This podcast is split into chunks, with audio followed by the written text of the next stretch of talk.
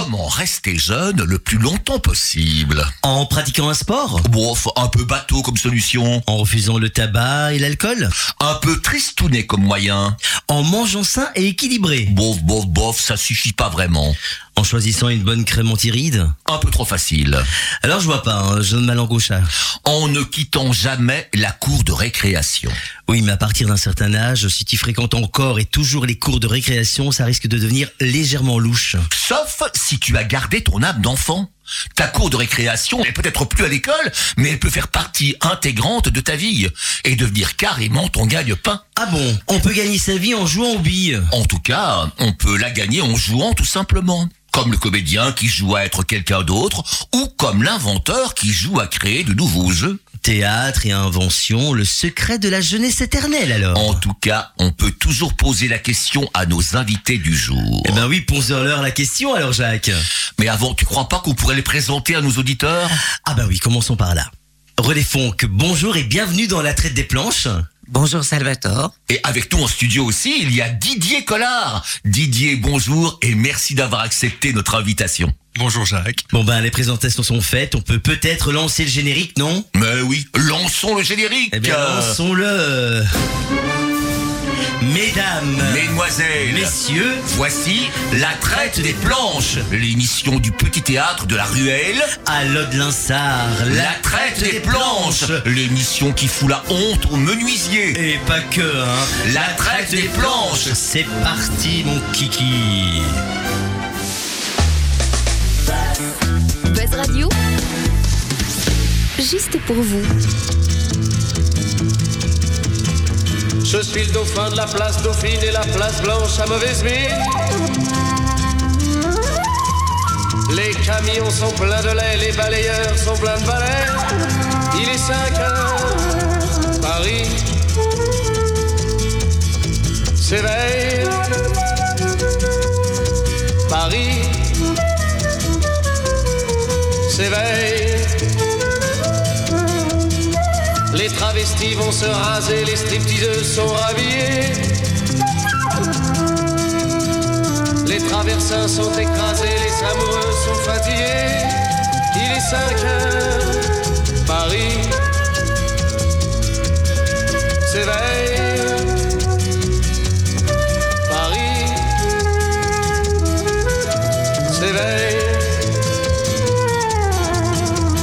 Le café est dans les tasses, les cafés nettoient leurs glaces. Et sur le boulevard Montparnasse, la gare n'est plus qu'une carcasse. Il est 5 heures, Paris s'éveille. Paris s'éveille. Les banlieusards sont dans les gares, à la Villette on tranche le lard. Paris by night regagne l'écart, les boulangers font des bâtards. Il est 5 heures, Paris s'éveille.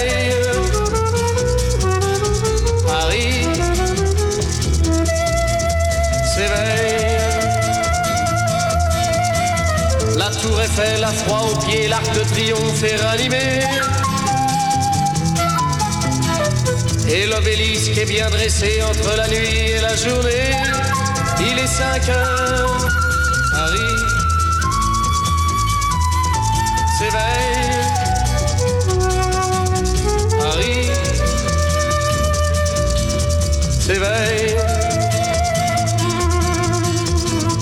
Journaux sont imprimés, les ouvriers sont déprimés. Les gens se lèvent, ils sont brimés, c'est l'heure où je vais me coucher. Il est 5 heures, Paris se lève. Il est 5 heures, je n'ai pas sommeil.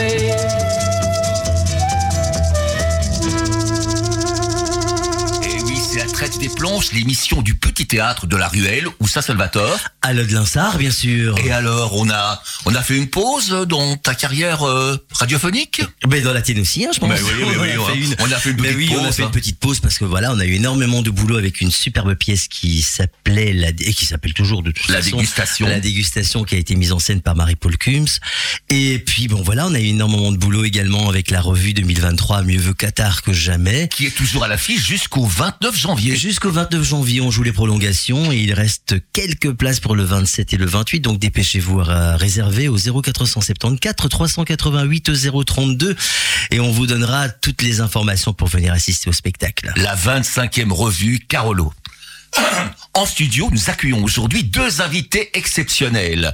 Devant moi, il y a René Fonck, comédienne, professeur d'art dramatique, de déclamation, et il y a Didier Collard, un inventeur, un enchanteur plutôt. On va leur demander à chacun de se présenter. On commence par qui? Par Didier alors Didier, qui es-tu? Comment devient-on Didier Collard? Ça a commencé comment ton histoire?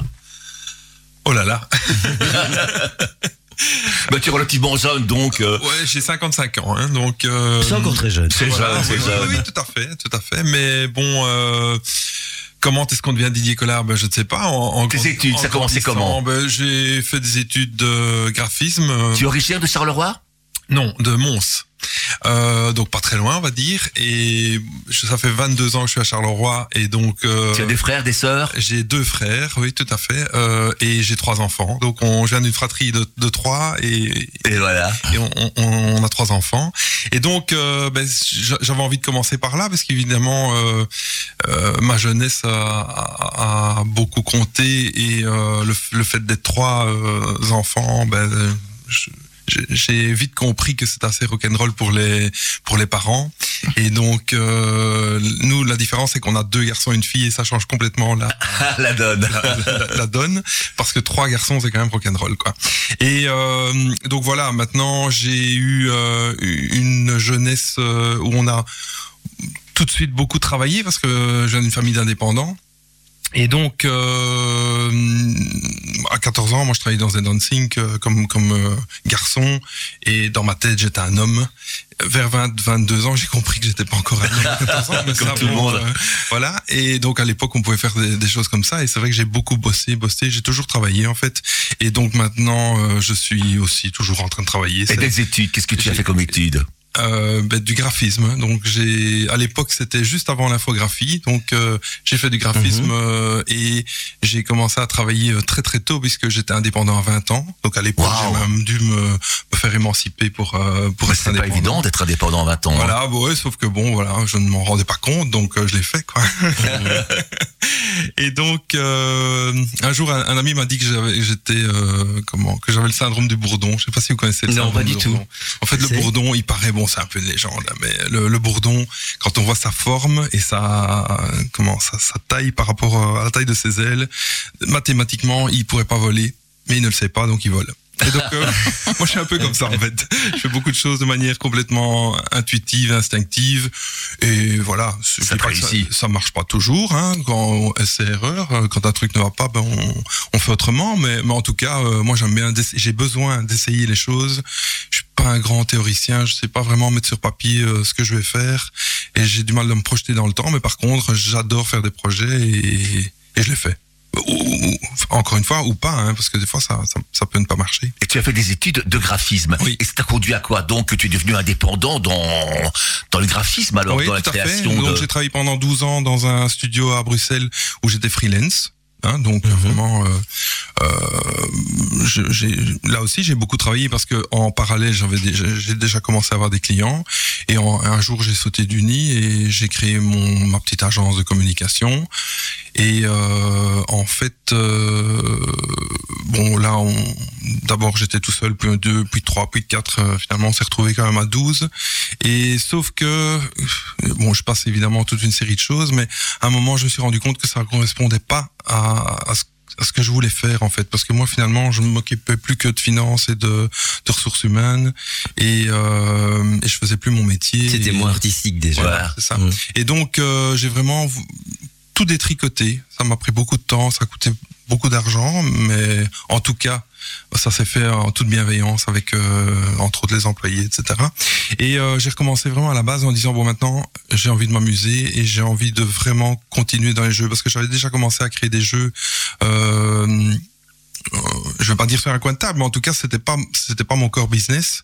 Donc en, plus de ce que je faisais au niveau graphique, j'avais déjà créé trois ou quatre jeux et là je me suis dit ben maintenant j'ai envie de plus faire que que ça quoi. Et donc euh, voilà maintenant ça fait petite euh, je sais pas pas encore 10 ans mais Que tu crées des jeux. ouais que je fais plus que Combien de jeux d'actifs maintenant 30, 35. 35 jeux. Ouais.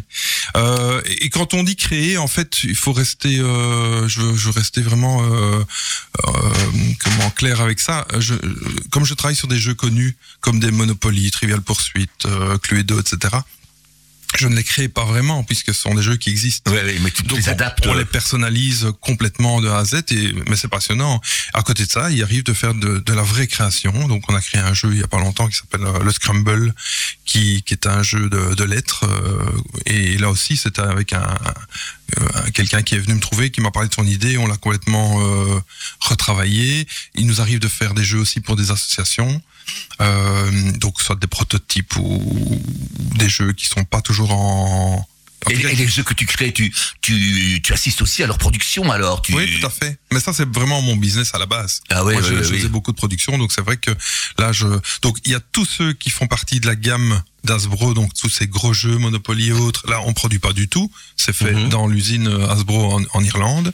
Mais là, on personnalise tout de A à Z et c'est vraiment, c'est plus finalement de la gestion de projet qu'autre chose qu'on va faire avec des illustrateurs ou des photographes ou, enfin, euh, peu, peu importe, hein, euh, en, en fonction du projet. Et alors, il y a les autres jeux qui, où là, on- vraiment au niveau création, c'est plus, comment, il y a, il y a plus de création et, et plus vraiment d'élaboration du jeu. Et là, on, on, on s'occupe de la production aussi. Il y a, il y a des, des, des, des jeux sur le feu là, tu as. Ah oui, toujours. Ouais. Et, et alors, en fait, euh, bon, ça, c'est la partie jeu de société. Et maintenant, il y a cinq ans, j'ai créé la première escape room à Charleroi. Là, c'est de la création pure. Et euh, vous savez ce que c'est une escape room. Hein, donc, c'est un jeu dans lequel on va mettre des gens. Oui, oui, oui, et où oui, il y a oui. des énigmes, etc. pendant- Et donc là, ça devient aussi euh, euh, une activité qui, qui prend de plus en plus de, temps et de place pour nous parce que maintenant, donc on a deux escape rooms à Charleroi, mais on a aussi des projets, des, événements, des, comment qui tournent autour de ça. Mais on nous demande de plus en plus de créer aussi. On en a fait un pour le musée de Marimont, par exemple, pendant six mois. Euh, on, en fait aussi pour des associations où on, a eu l'occasion, par exemple, d'en faire pour un grand hôpital à Charleroi, sans citer le nom. Et euh, comment où on a on a on a formé 700 personnes du donc le, le- le personnel au lieu de faire une une formation, euh, on a fait un jeu en fait. Ah oui, oui, oui. Voilà. Donc c'est intéressant, Voilà, mais c'est passionnant tout ça. On aura l'occasion d'en reparler encore. Ben dans oui, bien sûr. hein. On va se tourner maintenant vers René. Alors René, ça a commencé comment L'histoire de René Fonck? L'histoire de René Fonck. Bah euh, voilà, je suis né à Liège, euh, d'une maman liégeoise et euh, d'un papa ardennais des Ardennes profondes. Voilà. Alors mes parents, sans être musiciens professionnels, aimaient beaucoup beaucoup la musique.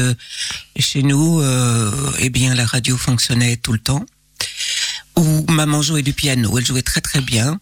Euh, maman, elle, c'était euh, les classiques, c'était surtout euh, les opérettes, euh, le musical, euh, le, enfin voilà, tout. Les comédies musicales américaines euh, qu'elle avait connues quand elle, elle était en Angleterre dans sa jeunesse. Et papa, lui, eh bien, il, il avait fait un essai comme beaucoup de jeunes avant la guerre dans dans un Bricktown Band, donc dans, il jouait de la clarinette, enfin, voilà. Et euh, après, il rapportait systématiquement de New York ou euh, puisqu'il volait euh, sur la, je peux dire le nom parce qu'elle Oui, n'existe mais plus, la y a pas de problème, Sabena, hein. voilà. Et il rapportait des disques de, de jazz. Donc, euh, il allait à ce moment-là, euh, donc juste après la guerre, euh, dans des bistrots euh, où euh, il y avait de longues tables, c'est ce qu'il m'a raconté, et où euh, on s'asseyait sur des tabourets, où on restait debout, et du bout de la table, on envoyait les bières. Et sur un petit podium, il y avait les musiciens qui jouaient. Et euh, c'était des gens comme Louis Armstrong, Sidney Bechet, enfin, tous tous ces gens-là, quoi. Donc tu, tu es né un peu dans un milieu très artistique. Voilà. Maman aurait voulu être chanteuse de de d'opérette ou chanteuse de enfin comment on appelle ça maintenant euh, chan- chanteuse d'orchestre D'orchestre. Oui, d'orchestre mais euh, bon ça, ça ça marchait pas euh, pour mes grands-parents à ce moment-là ça marchait pas voilà Euh, sinon maman bah euh, elle aimait le théâtre elle aimait euh, Et tu as donc hérité de et son voilà. goût, de Et son voilà. amour pour le Et voilà. théâtre. Maman a fait beaucoup, beaucoup pour moi. Euh, c'est elle qui m'a soutenue, qui a. Dès le départ, tu savais que tu voulais devenir comédienne. Ah oui, oui, oui. J'ai, j'ai, j'ai, je vais pas employer un gros mot, mais j'ai beaucoup ennuyé ma petite sœur et mon voisin qui est devenu son mari après, euh, parce que je leur faisais faire. euh, euh, je, je le cachais lui dans au fond du jardin, dans une petite maison où on mettait les outils, des choses comme ça. Je le cachais et alors euh, il devait sortir et je cachais parce qu'il y avait deux portes. Ma sœur dans un- une autre porte et il devait aller euh, la délivrer et je lui faisais faire plein de d'embûches, etc. Il devait être je, heureux. je- je les mettais. Ah oui, il était fort heureux, fort heureux. Et euh, ben voilà, euh, donc je les mettais en scène, quoi. Donc j'ai commencé comme ça. Et puis après, tu as suivi des cours à la- d'académie aussi? Alors après, euh, grâce à maman qui m'a appuyé, je suis rentrée, à, j'avais 15 ans, à l'académie de Louis Saint-Lambert. Et là, j'ai eu un professeur qui était euh, Claude Étienne, qui était Ah oui, euh, Oui, fondateur du Rideau de Bruxelles. Euh, et directeur, bien sûr. Prof au conservatoire aussi de Bruxelles. Donc, je l'ai suivi. J'ai aussi été au, euh, suivi les cours de déclamation euh, de Suzanne euh, Philippe, euh, une dame remarquable. Premier prix de chant, premier prix d'art dramatique, premier prix de déclamation, originaire de Gosselies. Son, oui, son oui, nom est Vautrin. frère. Oui, son nom est Vautrin. Et c'était, euh, je l'ai, je l'ai suivi aussi au conservatoire de Bruxelles. Donc, grâce à ces deux professeurs, ben, j'ai obtenu un premier prix. Puis, j'ai fait un diplôme supérieur en déclamation et en art dramatique. Et puis voilà, j'ai commencé à jouer. D'abord, évidemment, au rideau de Bruxelles, parce que Claude Etienne était très intègre. Il donnait la possibilité à chacun de ses élèves, ses anciens élèves, de jouer une fois. Si c'était concluant. Jouait ben, le deuxième, troisième. C'est là que j'ai connu les matinées classiques. Oh, mon Dieu, les matinées classiques à l'épaule, à l'époque, euh, je me souviens de Charleroi. Na- Namur, euh, Mons, euh, enfin voilà, d'autres encore, et aussi euh, en Allemagne, puisque il y avait encore des forces so- des belges en forces belges en Allemagne. Et bon, à je me souviens de, on a on a joué le Cid de Corneille, et c'était Jules-Henri Marchand qui jouait le Cid. À un moment donné, il y avait tellement de chahut dans la salle. Euh, et c'était presque la fin, mais il y avait encore une grande tirade très longue de Jules-Henri qui jouait Rodrigue et d'André Debar qui jouait le roi, une énorme tirade. Et je rentrais avec Jules-Henri, je jouais l'infante, et il m'a dit, euh, oh non, j'en ai marre, on sort. On est sorti, le public a applaudi, et ils ne se sont jamais rendu compte qu'on n'avait jamais terminé la pièce. hein. jamais, jamais. Voilà. Ça, Et puis tu as joué au Théâtre National, tu as joué aussi aux galeries. Oui. Et puis après, l'enseignement t'a souri. Oui, ah ben, ben voilà, j'ai joué au National, aux galeries, au parc, au, enfin, euh, les grandes institutions, au euh, Molière, etc., à Bruxelles. Et euh, j'ai eu l'occasion de donner quelques cours euh, de diction à l'Académie d'Etterbeek. Et très vite, Claude Etienne m'a dit, voilà, il y, y a une place de professeur de déclamation à Charleroi. Moi, Charleroi, je connaissais pas du tout. Euh, sauf euh, l'entrée des artistes du Palais des Beaux Nous on rentrait, on ressortait. Et euh, voilà, je me suis présentée. Et j'ai eu euh, un horaire complet de déclamation et de diction. J'ai négocié, euh, parce qu'à l'époque on pouvait encore, pour n'avoir qu'un demi-horaire, parce que j'ai continué à faire du théâtre. Voilà. C'était, c'était le théâtre avant tout. Et puis je me suis pris au piège où la déclamation, l'art dramatique, l'enseignement m'a pris au piège. Parce que là, j'ai connu les, des années merveilleuses, avec des élèves merveilleux. Oh, euh, une ambiance chaleureuse et, de grandes amitiés. Bah, voilà. On va passer à la première chanson. Ah, la première chanson est une chanson Oui. de Didier. Euh, oui, Didier euh, nous a proposé le blues du businessman, mais version non pas euh, Balavoine, mais Maximilien Philippe, qui est passé dans The Voice en 2014, je pense. Alors pourquoi ce choix? Le blues du businessman. Alors, bon, évidemment, il faut prendre ça avec euh, du recul parce que je ne me reconnais pas dans le businessman en question, hein, qui est quand même, un- enfin, si on se rappelle les paroles, euh, quelqu'un qui, qui voyage et qui a sûrement une grosse équipe, pas du tout. Donc, il faut, c'est un clin d'œil, mais honnêtement, c'est assez sympa parce que, euh, d'une part, c'est vrai que j'aurais voulu être un artiste. Ben, euh, Bah, tu es l'artiste. Oui, si on veut, mais enfin, vraiment, euh, j'adore la musique et j'adore la guitare et j'ai un regret, je joue pas de la guitare. On me dit toujours, euh, tu peux y aller, mais bon, euh, voilà, je, je, je ne crois pas que je, je suis un musicien dans l'âme, mais par contre, j'aurais vraiment voulu être guitariste. Et, et donc, je me reconnais dans cette chanson. Et alors aussi, une autre petite chose, c'est que c'est vrai, comme j'ai expliqué tout à l'heure, qu'à un moment, j'ai complètement euh, changé ma, ma carrière pour décider de faire ce que j'avais envie de faire. Donc finalement, je me reconnais dans cette chanson-là. Quoi. Eh ben, on écoute ça. On écoute ça tout de suite. Buzz Radio, juste pour vous. Buzz Radio.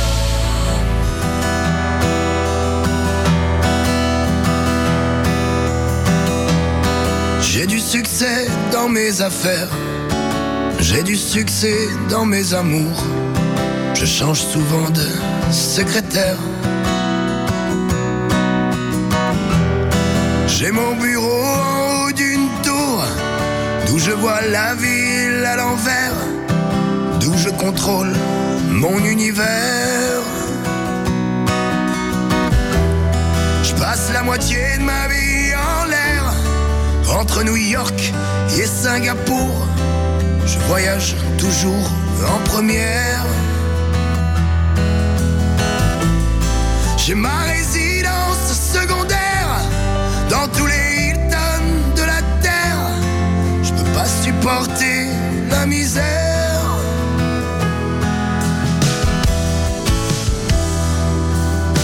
Pas heureux, mais j'en ai l'air. J'ai perdu le sens de l'humour depuis que j'ai le sens des affaires.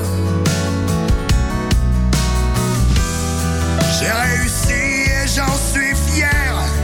Au fond, je n'ai qu'un seul regret. Je fais pas ce que j'aurais voulu faire. J'aurais voulu être un artiste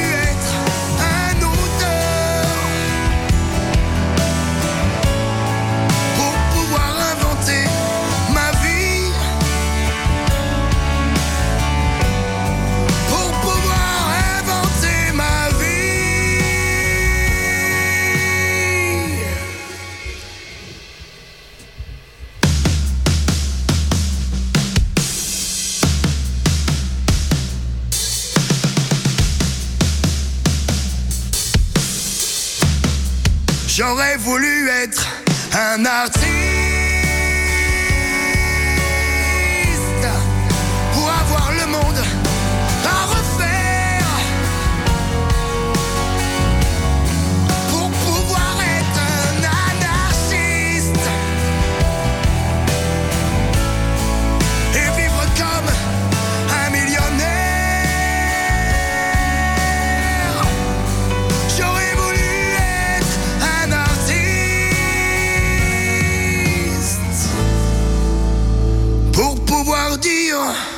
pourquoi j'existe.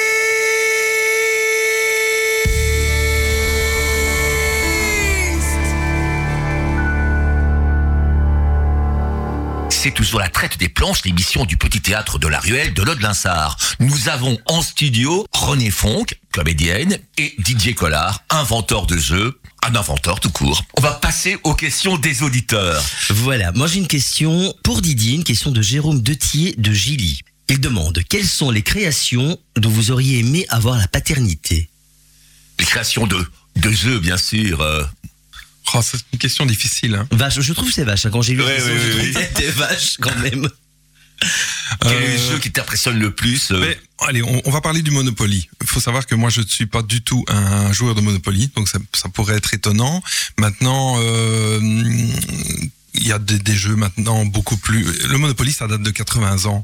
Ouais, Et donc oui. c'est- un jeu qui a ouvert la porte à plein de jeux. Au Monopoly, on trouve les parties trop longues, il y a des, des- des parties plus courtes. Au Monopoly, euh, il faut ruiner tout le monde autour de la table, donc maintenant on fait des jeux éthiques. Donc il y a, il y a plein de jeux qui sont nés grâce au Monopoly.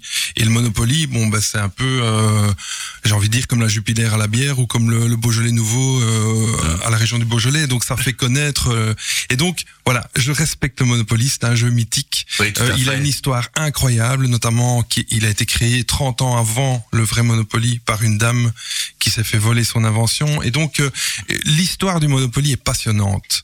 Et euh, comment et, et, hum, voilà. Donc j'ai envie de dire, je ne suis pas fan de Monopoly, mais c'est vrai que j'adore cette histoire qui, qui a été créée euh, au début du siècle, qui était un jeu qui était même au départ anti-monopole. Puis après, Oui. euh, enfin, il y a eu des rebondissements incroyables. Et donc voilà, j'aurais voulu euh, faire partie de, de, de cette histoire-là et un peu à ma manière, je, je le fais puisque je je- j'arrive à, à personnaliser ces jeux pour euh, plein de domaines. euh, et comme par exemple, un, des jeux dont je suis le plus fier, c'est le Monopoly des gaufres au sucre, Ah. hein, le- qui est un, un groupe euh, que, que Ouais. j'adore et, et, euh, avec des personnes incroyables. Et on a fait on a fait ça il y a- il y a quelques années. Et, et les, les jeux anciens comme le jeu de loi et tout, est-ce qu'on on joue encore à ça? Est-ce que les enfants, est-ce que ça se vend encore ces, ces jeux-là? Ça se Que vend. des, Oui. des bons petits jeux quand même, ça, amusants. Ça se vend et, et c'est clair qu'il y a toujours des nouvelles variantes et des choses comme ça. Mais bon, disons que maintenant on est plus dans, dans, dans des jeux parce qu'il y a énormément Plus de jeux élaborés, qui sortent et avec des, des règles souvent qui sont soit coopératives ou, ou bien euh, des jeux d'ambiance, etc. Il y a, il y plein de jeux incroyables qui sortent. Et euh, qu'est-ce qui fait qu'on revient de plus en plus justement vers les jeux de société maintenant? Oui. Ben, moi, je, ne- je, je ne peux pas l'affirmer, mais en tout cas, euh, je pense que on, à un moment, on a envie de, de se dire, allez, on éteint les téléphones et on va, on va jouer ensemble et, et on va se mettre autour d'une table et c'est, c'est des moments magiques. Et, vrai. et, et alors c'est toujours ou souvent en tout cas intergénérationnel parce que euh, ça peut être les enfants qui jouent forcément avec les parents ou les grands-parents ou avec euh, ou avec tonton, avec le grand frère, la petite sœur et, et c'est quelque chose qu'on qu'on ne- et, et alors aussi euh, on a un peu l'impression de pouvoir euh, de faire ça de manière éternelle parce que euh, on peut faire dix parties de jeu, ce sera dix parties différentes quoi, même Tout avec le fait, même oui. jeu. Ouais. Une autre question, une question à René. Une question de Daniel Navio de Jumet. Comment considérez-vous vos années d'enseignement dans votre carrière de comédienne? Est-ce que tu aurais préféré éventuellement n'avoir qu'une carrière que de comédienne, quoi? Ne pas avoir dû enseigner? Mais voilà, euh, au départ, bien sûr, euh, je voulais une carrière de comédienne. Je crois que si on fait le études, conservatoire, bien sûr, là, et pour... euh, on fait ces études-là, euh, moi, j'envisageais pas l'enseignement, d'autant plus que pour faire plaisir à mes parents. Après mes humanités gréco-latines, j'avais fait ce qu'on appelle le régional littéraire, français, histoire. Pour avoir un diplôme latin. sérieux. hein. Voilà. Voilà, pour avoir un diplôme sérieux. Donc, euh, c'était deux ans à l'époque. Alors ça va, hein, c'était pas trop long, trop long, long. J'allais à l'académie euh, de pendant ces années-là. Donc, c'était le théâtre. C'était le théâtre, c'était le théâtre. Puis j'ai eu l'occasion de donner quatre heures, euh, comme je vous l'ai dit, à Etterbeek. Euh, oui, je vais dire l'addiction, mais c'est pas fascinant. Mais je, voilà, quand j'ai eu l'occasion, alors, j'avais envie, j'ai- j'aimais beaucoup la déclamation aussi, beaucoup, beaucoup, beaucoup. Et j'avais envie de, ben, quand on m'a proposé, je suis allé. Voilà, je suis allé. Et euh, bah, c'est quand même une sérieuse sécurité d'emploi. euh, oui, oui, oui, oui, oui. euh, c'est devenu, disons que j'ai récupéré mon horaire entier et j'ai même donné art dramatique à Gosli et improvisation à Charleroi, en art dramatique à Charleroi. Mais euh, ce qui m'a permis de jouer d'autres choses que dans des théâtres dits officiels et dans d'autres lieux. Euh, un petit peu, j'ai dit des textes en rue, j'ai fait un petit peu de tout. J'ai présenté des des défilés de mode.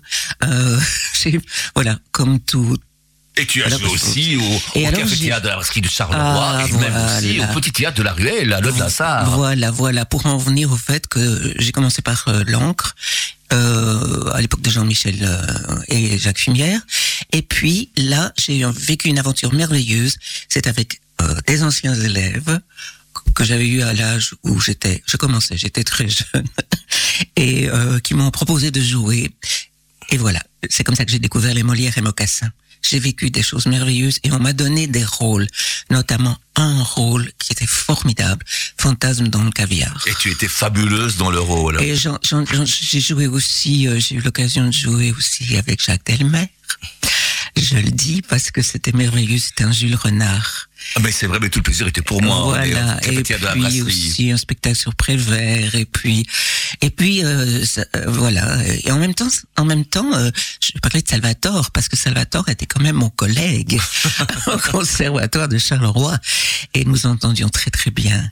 Et euh, on- quand on avait une demi-heure de pause, on allait vite fait bien fait euh, au, vous savez, euh, à l'étage du Au euh, du au sous-sol du conservatoire, euh, vite euh, tailler une petite bavette comme ça. euh, Et prendre un petit café. et prendre un petit café.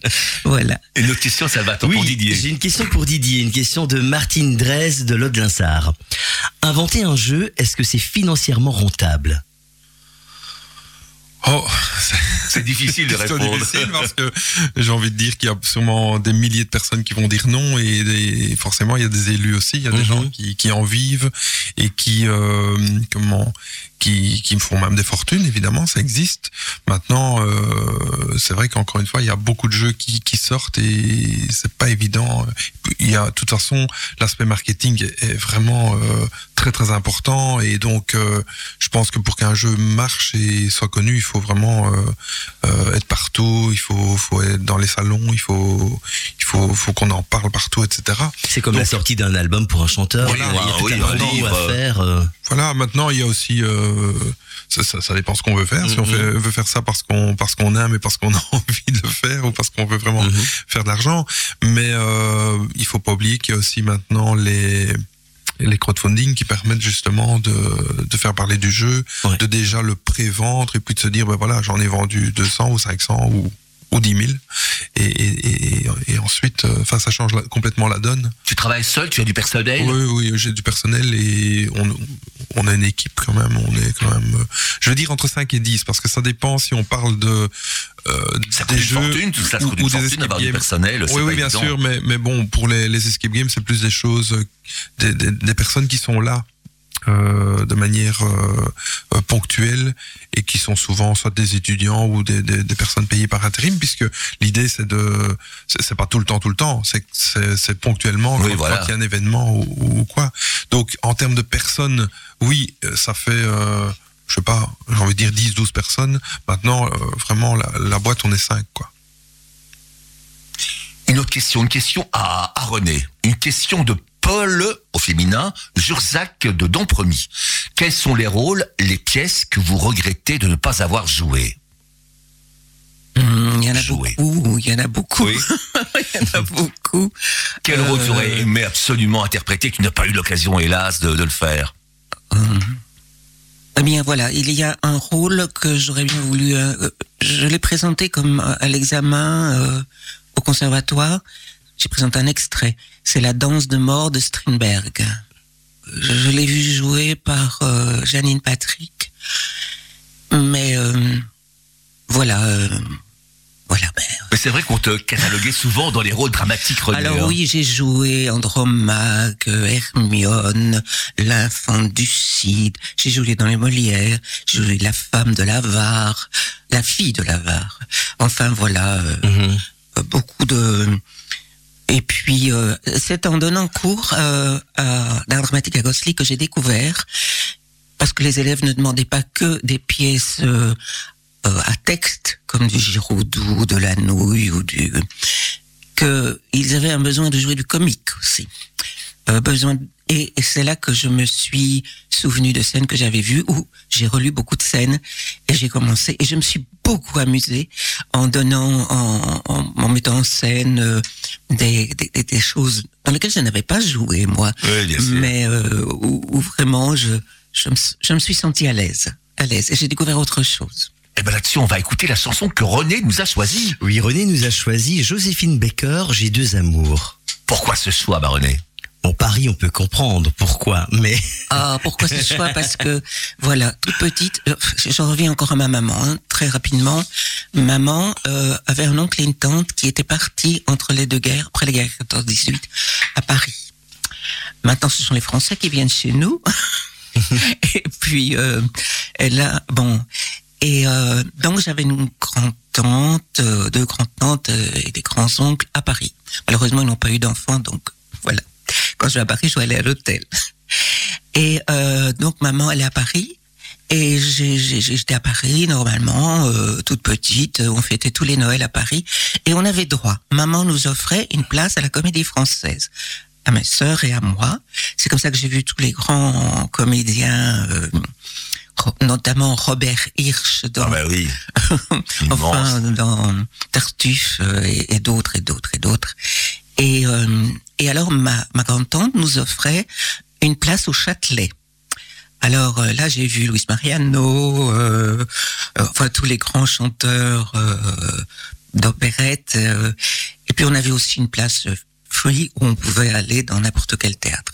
J'ai continué à aller à Paris avec mon mari. Et euh, là, j'allais au, théâtre- au café théâtre de la gare. J'ai j'ai vu euh, chez Romain Bouteille tous les grands Mhm. claviers, euh, de Pardieu, etc. Paris, c'est magnifique etc., quand même. Hein. Et j'ai continué à aller parce que j'avais une amie qui habitait à Paris, qui est décédée il y a pas longtemps, avec qui j'avais fait le conservatoire et qui était partie jouer chez euh, Mouchkine. Et, euh, et voilà, donc j'ai continué. Et pareil, au fond, euh, je j'avais une... Claudette m'avait donné euh, une référence, une, carte de visite personnalisée pour pouvoir assister au cours quand j'ai fini à Bruxelles, euh, au Conservatoire de Paris. Mais euh, mm, mm, voilà, je me suis mariée un peu avant. Oh. La bienséance euh, de mes parents voulait que et, et voilà. Pourtant j'aurais pu loger hein, là-bas sous surveillance, sous haute surveillance. Mais bon, ben voilà, c'est comme Le ça. destin en a voulu autrement. Le destin a voulu que eh ben je je marie, j'ai une fille et je continue à jouer en Belgique. Eh ben, écoutons la grande. Joséphine Baker.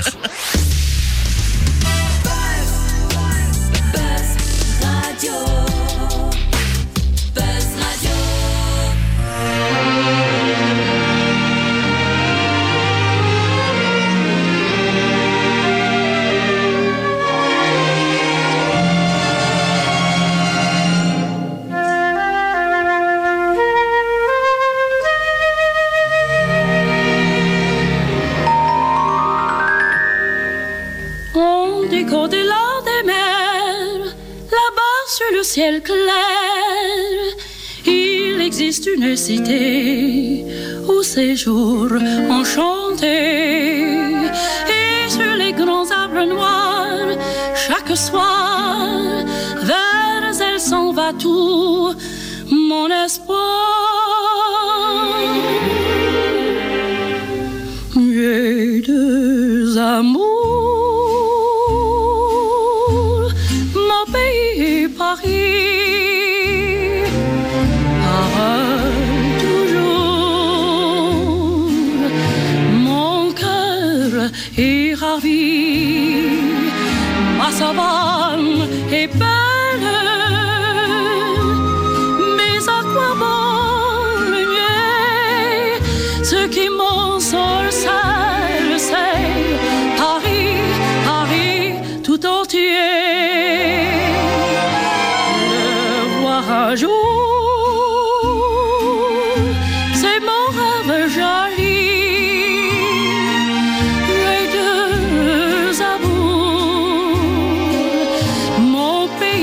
disparu.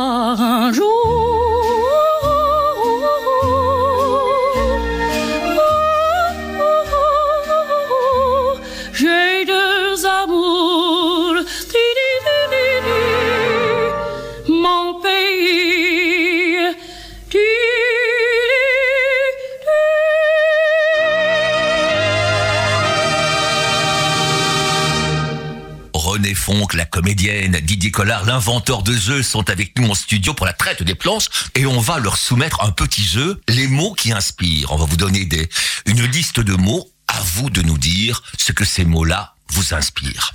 C'est moi qui commence avec le mot trahison. Est-ce que tu étais trahi? Est-ce que vous avez été trahi dans votre vie par des amis, par des proches? Qu'est-ce que ça vous inspire ce mot?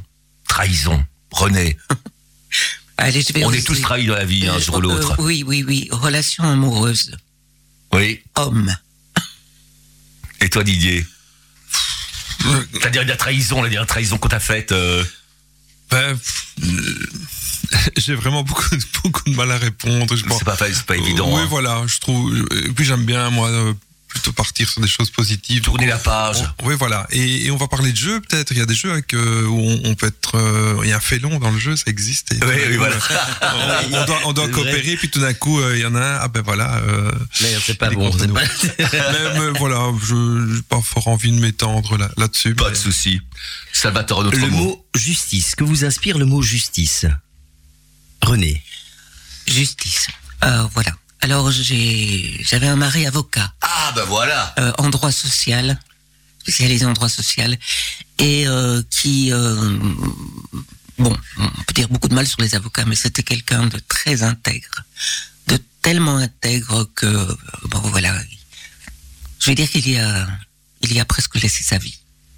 Donc la justice, c'est quelque chose qui dans ma vie a toujours compté beaucoup, et, et voilà. Et toi Didier, le mot justice. Ben, justice, moi j'ai vraiment envie de rebondir sur l'avocat parce que donc je suis là un peu pour parler aussi de mes projets. donc euh, il faut savoir que sur le quai à Charleroi, on a une escape room qui s'appelle euh, le cabinet de maître en bise et c'est un avocat. Et alors euh, la particularité c'est qu'on n'a pas d'enseigne, on a la plaque de l'avocat, donc il y a plein plein de gens qui savent même pas que c'est un jeu. Et donc euh, voilà. et, et donc de temps en temps, c'est déjà arrivé que je croise des avocats euh, et euh, quand on se présente, si c'est pour du networking ou des choses comme ça. Euh, je dis ben moi je suis un petit peu avocat. Et, euh, co- comment ça un petit peu avocat? Je dis ben oui, euh, je suis de temps en temps avocat. Et alors bon forcément après je dis Ouais, ouais, escape game et donc c'est c'est toujours très drôle. Et donc c'est vrai que des fois on, on, on- on- c'est déjà arrivé qu'on me téléphone pour des conseils ou des choses comme ça. voilà. Un autre mot, le mot argent. Qu'est-ce que ce mot-là vous inspire? Une banalité. L'argent. euh, Tu n'es pas une femme d'argent, ça je peux en non, je témoigner. ne suis pas une femme d'argent. Il faut de l'argent pour vivre. C'est évident, vivre décemment, et c'est ce que je souhaite à tout le monde. Mais euh, courir après l'argent, euh, j'ai joué dans la VAR de Molière. Alors, euh, voilà, je- non, je ne cours pas après l'argent. Et toi Didier Alors, je, moi, je vais être un peu sérieux là. Euh, ben, l'argent, c'est un moteur Mhm. pour certains, et c'est pas du tout mon, mon moteur. C'est-à-dire que, comme on a dit, euh, forcément, c'est vrai qu'on on doit gagner notre vie, on doit quand même faire vivre notre famille, etc. Mais pour n'importe quel projet que je fais, moi, l'argent n'est jamais le moteur. C'est avant tout le plaisir et l'envie. Et si on gagne de l'argent, tant mieux. Mais voilà, c'est merveilleux, mais tu es un homme heureux. exactement. Un autre mot, Salvatore. Le mot amitié. Qu'est-ce que ça t'inspire René Amitié, c'est la chose la plus importante qu'on peut trouver dans la vie. C'est plus que tout. Bien sûr, l'amour, ça compte aussi, et puis l'amour de ses enfants. Moi, j'ai des petits enfants aussi, hein, des petites filles. Mais euh, l'amitié, ça, c'est quelque chose. J'ai peu d'amis, très très peu d'amis. J'ai des connaissances, mais très peu d'amis. Et l'amitié, c'est, je sais pas comment vous dire. On peut ne pas voir quelqu'un pendant longtemps ou, euh, quelques mois ou quoi, et puis ressentir quelque chose de viscéral, de profond, de euh, c'est même presque charnel quoi. C'est la vraie amitié. Elle peut exister entre euh, avec des femmes mais avec des hommes aussi. Et l'amitié n'a pas d'âge aussi. Ça c'est quelque chose de très C'est un important. peu le phénomène des âmes sœurs. voilà exactement. Et toi Didier? Ça va être vraiment très difficile de, rajouter quelque chose à ça parce que je suis tout à fait en phase avec René. Euh, j'ai très très peu d'amis. Euh, voilà, je- j'en ai vraiment, si je dois, les compter, c'est un ou deux, et je pense particulièrement à un euh, où on fait des choses incroyables ensemble. Bon, évidemment, il faut pas s'imaginer des choses, mais on fait des choses entre nous qu'on ne fait même pas avec nos femmes, pour vous dire, euh, on se fait des petits rendez-vous secrets euh, pour aller euh, boire des verres ou bien euh, visiter une expo. hein. mais vraiment, euh, c'est- incroyable ce qu'on vit là, et, euh, et, et c'est assez récent en fait. On, on- quand on s'est rencontrés, ça a matché directement, et, et, et, et voilà. Et des gens comme ça, on n'en rencontre pas beaucoup, parce que bon, on parlait tout à l'heure de trahison, et je n'ai pas développé le sujet, mais forcément, des fois, on a des amis où on pense que c'est, et je crois que le jour où, Ça fait très mal, hein. voilà, et puis on se dit, bah, c'était pas un ami. Voilà, mais non, pas du tout, pas du tout, pas du tout. Donc voilà. Un autre, moi, le mot, euh, c'est Salvatore. Non, c'est toi. Ah, c'est moi. je veux bien le dire. Hein. Oui, oui, bah oui, Fidélité. oui, fidélité. Fidélité. La fidélité, oh, c'est quelque chose de très très important dans la vie. Euh, c'est comme ça que je crois qu'on se retrouve parfois. euh, oui, comme euh, comme on vient de dire, on est trahi par des par des amis. pour- ou- ou ce sont- mais on se rend compte que ce sont pas de vrais amis. Non, non, c'est ami entre guillemets. Voilà, c'est, c'est, oui. Donc la fidélité, je crois que c'est, c'est, tr- c'est très beau, très grand, très fort. Et ça, on, moi, je dois dire que je n'ai, oh, c'est un peu me vanter, mais je pense que je n'ai trahi vraiment personne dans le peu de monde qui reste autour de moi. Je te connais, René, je sais que tu n'as pas d'ennemis, ou alors très très peu. Vraiment, je ne vois pas qui pourrait... Euh... J'en avais quand j'étais euh, euh, dans les grands théâtres. Enfin, Oui, forcément. il y a- Oui, voilà, la rivalité. Ouais. Et toi, Didier? Évidemment, quand on, on cite le mot euh, fidélité, on pense directement par rapport à son conjoint. Et bon, j'ai envie de dire, et en plus, euh, ma femme écoute, hein, donc. euh, mais c'est vrai que je suis quelqu'un très. mots, alors. Bah oui, mais bon, bon, voilà. euh, je Mais suis ton quelqu'un épouse est comédienne aussi, elle- entre autres. Tout à fait. Euh, mais donc euh, voilà, je suis quelqu'un de très fidèle en amour et on a trois enfants. On forme vraiment un, un, un beau, comment dire. euh, Quelque, Quelque chose, chose à, à nous cinq. Euh, mais c'est vrai que la fidélité, c'est aussi avec les amis ou avec, euh, peu importe, hein, c'est dans les affaires, c'est avec des partenaires, avec des, enfin, un peu de tout. Et, et c'est- je pense que c'est une manière d'être et c'est important d'être fidèle, je pense. Eh ben, on, une chanson, mais oui. Une chanson que Didier nous a proposée, Gary Moore. Pourquoi ce choix? C'est All Your Love. Bon, je suis un grand fan de blues. J'adore le blues et euh, j'ai eu la chance de voir Gary Moore plusieurs fois. Ah il oui. est décédé il y a quelques années. C'est même rigolo parce qu'une une fois on était en vacances en, en famille près de Londres et on est allé voir euh, la tombe de Gary Moore. Mais bon, voilà, c'était pas quelque chose de. On va bien au Père Lachaise. Mais oui, Donc, oui, euh, avec plaisir, avec et- plaisir. Et, et c'était vraiment très bien. Ça permet de voir que même des fois, euh, des stars ont finalement une bête tombe et qu'on on va euh, tous finir euh, à peu près au même endroit. Et, et donc, euh, ça sert à rien d'avoir non plus toujours un, un mausolée. euh. C'est vrai. Donc, c'était assez sympa. Et en une leçon de modestie aussi d'aller au cimetière, au Père Lachaise ou... euh, Oui, oui, tout à fait. Et euh, comment Donc Gary Moore est un guitariste exceptionnel et euh, ben, j'ai choisi une chanson qui parlait d'amour et pour ma femme maintenant, elle aime pas trop Gary Moore, mais bon, pas grave. Voilà, c'est pour moi et pour elle.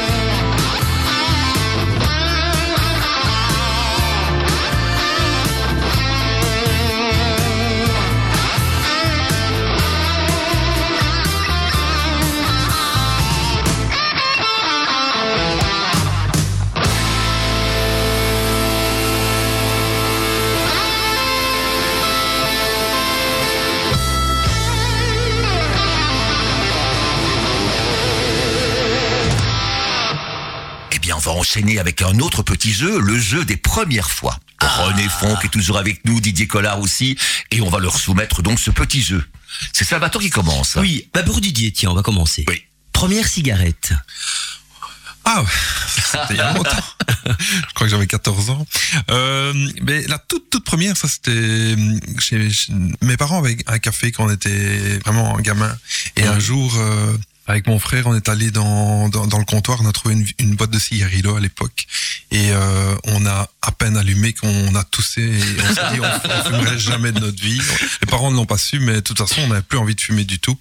Et c'est vrai que je dois avouer que j'ai un peu fait comme les copains quand j'avais euh, 12, Comme 13 tout le ans. monde, eh oui. Et honnêtement, euh, j'ai eu la chance, je pense, d'être vraiment dégoûté par l'odeur de mes doigts. Et quand je sentais mes doigts qui puaient la cigarette, je détestais ça. Donc je crois que j'ai fumé deux mois et puis j'ai arrêté. C'est tout. Oh bah voilà. Et toi, René Pour la cigarette Oui. Tu as déjà fumé? Euh, moi, je ne fume pas, mais je n'ai aucun. oh, oh, voilà, c'est-à-dire que c'est c'est un peu comme Didier. euh, ma première cigarette, c'était, euh, j'avais peut-être euh, 16, 17 ans, 18 ans. Vous savez, on, on s- 16 ans. Je suis de l'époque hippie, hein, alors euh, on se passait les cigarettes euh, euh, avec une substance un petit peu, voilà. Et euh, on me l'a passé, et je sais pas, j'ai- ça m'a dégoûté, ça m'a dégoûté, et je, je- je n'ai jamais fumé. Si on m'a fait fumer deux fois sur scène, et euh, notamment euh, ben, à Charleroi. Oui, voilà, deux fois à Charleroi, et hum, au Motier et Mocassin, et au Vaudeville. Et évidemment, tout le monde a bien vu que, Que je ne n'étais pas savais pas, fumeuse fumer. professionnelle. voilà. Tenir une cigarette en scène quand on n'est pas fumeur, on a l'air Ah, ridicule, ridicule. Une autre proposition, premier échec. Ah, J'en ai eu plein. Donc le premier, Le tout premier. Ou dans la vie, hein. c'est pas sentimental. euh, C'est difficile d'avouer, hein. Oui, euh, euh, tu- d'avouer ou de- peut-être, Ouais, euh, euh, moi, je, bon, je vais dire scolaire, hein, comme ça. Je, j'ai, j'ai pas de problème, quoi. Euh, oui, euh, mes parents n'avaient pas fait de gréco-latine et je suis arrivée euh, à, à Bruxelles dans une école où c'était gréco-latine. Bon, et toutes les filles de notables d'Ixelles qui étaient avec moi avaient des parents avocats, médecins, notaires, etc., etc. Et donc, quand on a commencé le grec en deuxième année, moi, je n'avais jamais vu un- un- une lettre grecque écrite, euh, hein, et les autres connaissaient tout leur alphabet grec par cœur. Et là, j'ai succombé, quoi. Euh, J'ai pas pu continuer. Non, j'aurais pas pu. Et les maths aidant, ça, voilà, Voilà, j'ai recommencé. Et Mais franchement, j'ai vraiment envie de rebondir euh, positivement parce que je fais ça de manière naturelle, c'est-à-dire que même quand il y a un truc qui va pas, ben je rebondis, j'en fais autre chose, et c'est vraiment ma manière de fonctionner. C'est pas pour euh, Non, non, c'est très bien, dit. Et, et donc euh, voilà, je dois vraiment réfléchir très fort. Forcément, j'ai eu des échecs, mais qui pour moi étaient toujours des opportunités.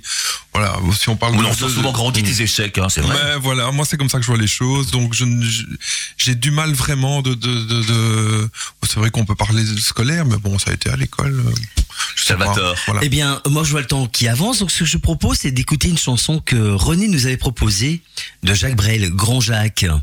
Ah, pourquoi ce soir, René? Parce que mon, mon mari, euh, qui s'appelait Jacques, était fan de Brel. Donc mon mari avait été à l'école à Saint-Louis, à Saint-Josse, à Bruxelles, et c'est l'école aussi où Brel a fait ses humanités. Et il se souvenait de Brel venant chanter au Fancy Fair avec sa guitare avant de- d'être reconnu. Et puis voilà, il était Brel, j'ai entendu Brel euh, pendant des années, des années, avec Brassens et d'autres, bien sûr. Et je voulais lui, c'est un souvenir, quoi, un souvenir heureux. Eh bien, on va l'écouter immédiatement. Écoutons ça. Buzz Radio, juste pour vous.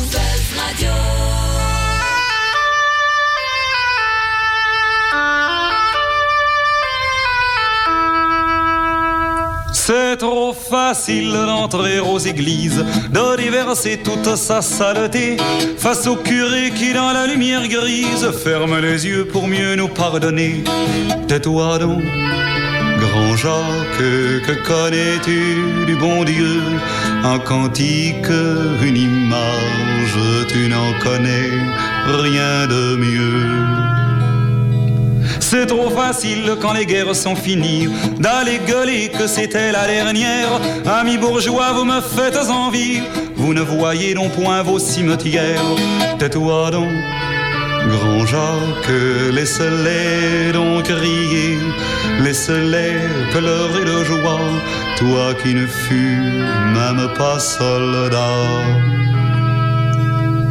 C'est trop facile quand un amour se meurt, qu'il craque en deux parce qu'on l'a trop plié, d'aller pleurer comme les hommes pleurent, comme si l'amour durait l'éternité.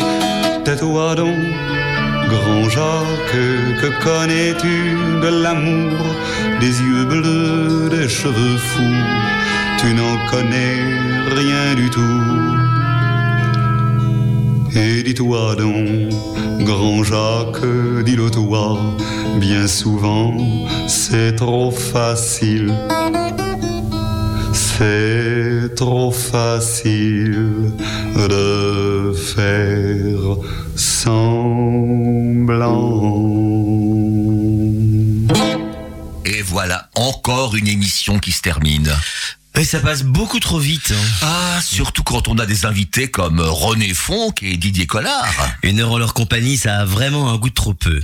Et Salvatore, Oui. si on leur demandait de revenir la semaine prochaine pour une nouvelle émission, Chiche. René, accepterais-tu de revenir dimanche prochain pour une nouvelle traite des planches sur Buzz Radio? Volontiers. Et toi Didier, accepterais-tu d'être à nouveau notre invité la semaine prochaine?